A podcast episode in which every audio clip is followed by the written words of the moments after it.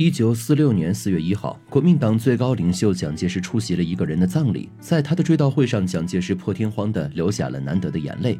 究竟是谁值得蒋介石如此伤心欲绝？在这次葬礼之后，蒋介石在回忆起死者的过往时再度落泪。甚至后来叛逃台湾，在人生最萧条的光景中，也曾感叹：假如他还在世，那我们的结局说不定大有不同。能够让蒋介石说出这番话的人必定不简单。可是，在坊间啊，却流传着蒋介石正是杀死此人凶手的传言。究竟真相是否如传言所说？蒋介石留下的又是否是鳄鱼的眼泪呢？一切还要从葬礼主角说起。这天，在蒋介石坐在办公桌前，看着桌上的党旗，正在凝神思考和共产党接下来的对垒。突然，一个卫兵急匆匆地叩门，一下子就打断了老蒋的思路。正欲发火的他，听到卫兵说这是军统发来的加急件，于是忍着怒气将卫兵招呼到近前，打开电报后，短短几行字让蒋介石一时间慌了神。怎么回事？二二二号班机神秘失踪了，那戴笠呢？也失踪了。看到这些消息，一向冷静淡定的蒋介石此刻无法保持淡定。这封电报如同晴天霹雳，在他看来，最不可能出事的一个人竟然出事了。身边的卫兵看着蒋介石既震惊又不知所措的样子，非常慌。他从没见过委员长有过这种样子。为了不被迁怒，卫兵默默地站在原地，微微低着头，斜着眼睛，悄悄观察着蒋介石。只见他呆在原地良久，一言不发。随后拿起桌上的话机，拨了一串号码，原来是打给航空委员会。听电话那头的人汇报半晌，蒋介石大吼一句：“我不管你们怎么做，飞机掉到什么地方，但我活要见人，死要见尸。你们就是挖地三尺，也得给我把戴雨农找回来。”说完，啪的一声扣了电话。戴雨农是谁呢？他怎么了？他究竟是何人？可以让蒋介石如此雷霆震怒？又让航空委员会如临大敌呢？原来他就是人称戴老板的戴笠，素有“民国特工之王”的称号。除此之外，他还有一个别称，叫做蒋介石的佩剑。顾名思义，佩剑是战士趁手的武器。光从字面意思来看，就不难猜出，这个戴笠一定是蒋介石手下的得力干将。在一九四六年三月十七日中午十二点三十分，戴笠乘坐专机二二二号由青岛抵沪。然而在飞行的过程中，戴笠一行呢却遇到了罕见的雷暴天气。大概隔了半个小时左右，一条神秘的电讯发送到了南京机场航讯台，正是关于二二二号航班踪迹的，说其现在正在尝试降落。然而在这封电报之后，戴笠乘坐的二二二号专机却再也没了消息。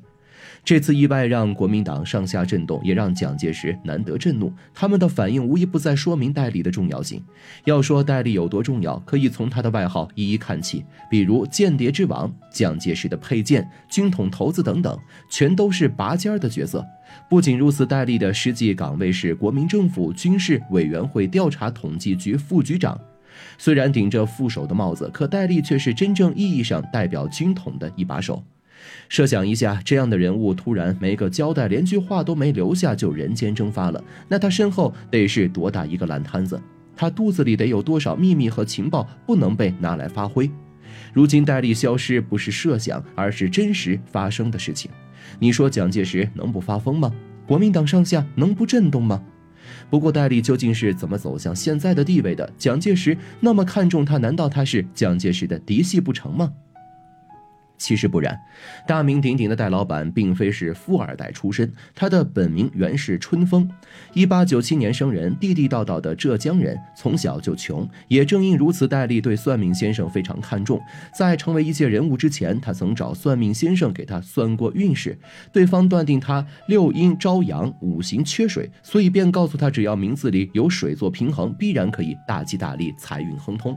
于是迷信的戴笠便给自己起了个戴雨农的名字。至于于这“利”字呢，也是后来又改的，基本都是围绕着水而起的。要说这算命先生应该算的呢也很准，要么就是他看人很准。改了名字以后，戴笠的事业果然是蒸蒸日上。但是自古是福祸相依，戴笠只算了钱，却从没想过自己还有可能是个短命鬼。而他是死在一个雷雨交加的夜晚，这是不是更有些讽刺的味道了呢？第一次站到上海滩，看着川流不息的车马和人群，晚上的灯红酒绿和旖旎的风光，这是戴笠在十六岁时对上海的初印象。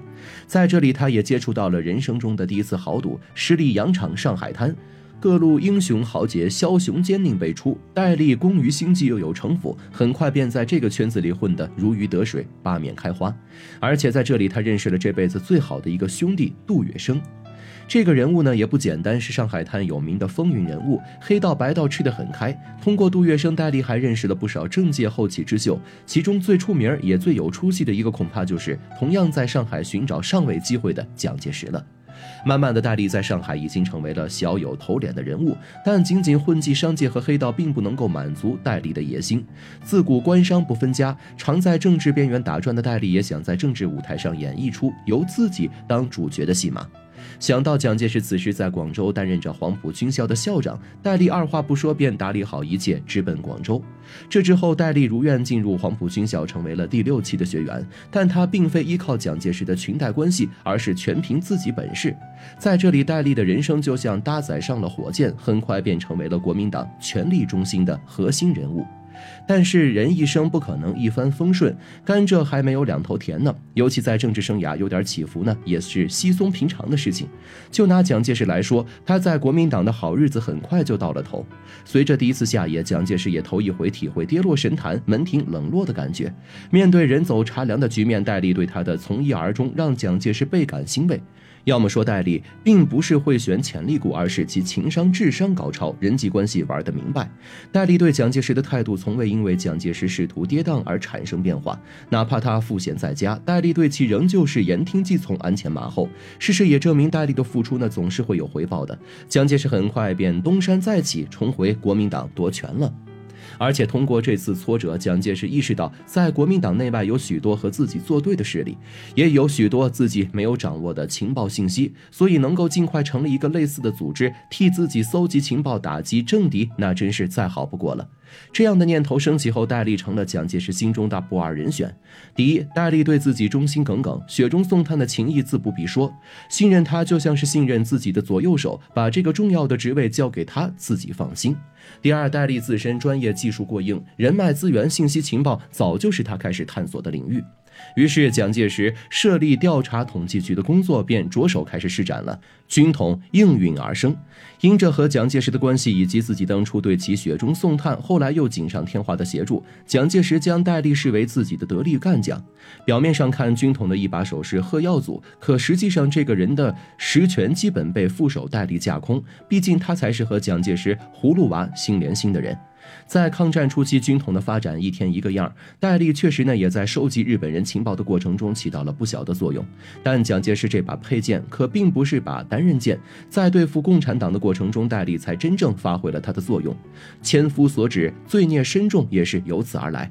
戴笠这个人，人前呢是个笑面虎，可人后对待那些被关押起来的革命志士，他却换上了一副来自地狱的嘴脸，心狠手辣自不必说。但是他的名字在当时就够人们闻风丧胆的了，暗杀民权保障同盟副主席杨信佛。抓捕共产党员季鸿昌，暗杀上海申报总经理史量才等等，这一宗宗、一件件震惊中外的血腥事件，让当时社会上那些亲左民主人士、革命志士，甚至是媒体报人都处在风声鹤唳的环境。可是说，戴笠的双手沾满了他们的鲜血。据民间流传，在戴笠名气最大的时候，就是人们最怕他的时候，简直就是一个活阎王。他想让谁三更死，任谁活不到五更。这样的人就是蒋介石的左膀右臂。有人说戴笠这次飞机失事是因为他想用这次作秀确认蒋介石是否真的重视自己，他在演绎出苦肉计。还有人说戴笠这次意外很有可能是蒋介石看不惯戴笠要杀了他。可是戴笠是老蒋打江山护江山的冲锋队长，他疯了才会杀了自己的马前卒。在戴笠的葬礼上，蒋介石神情悲痛，显然呢是为得力干将的死而感到遗憾。都说男儿有泪不轻弹，可蒋介石却两度为戴笠流泪。他在退守台湾之后，和旁人谈起戴笠，十分遗憾地感慨了一句：“假如雨农还在，那我们的结局说不定大有不同。”更能够佐证他对戴笠根本没有杀心。凡此种种，我们都可以看出，蒋介石并没有理由，也没有表现的要将戴笠置于死地。不过，真正的凶手是谁？戴笠究竟是死于意外还是谋杀？至今呢，仍旧是个未解之谜。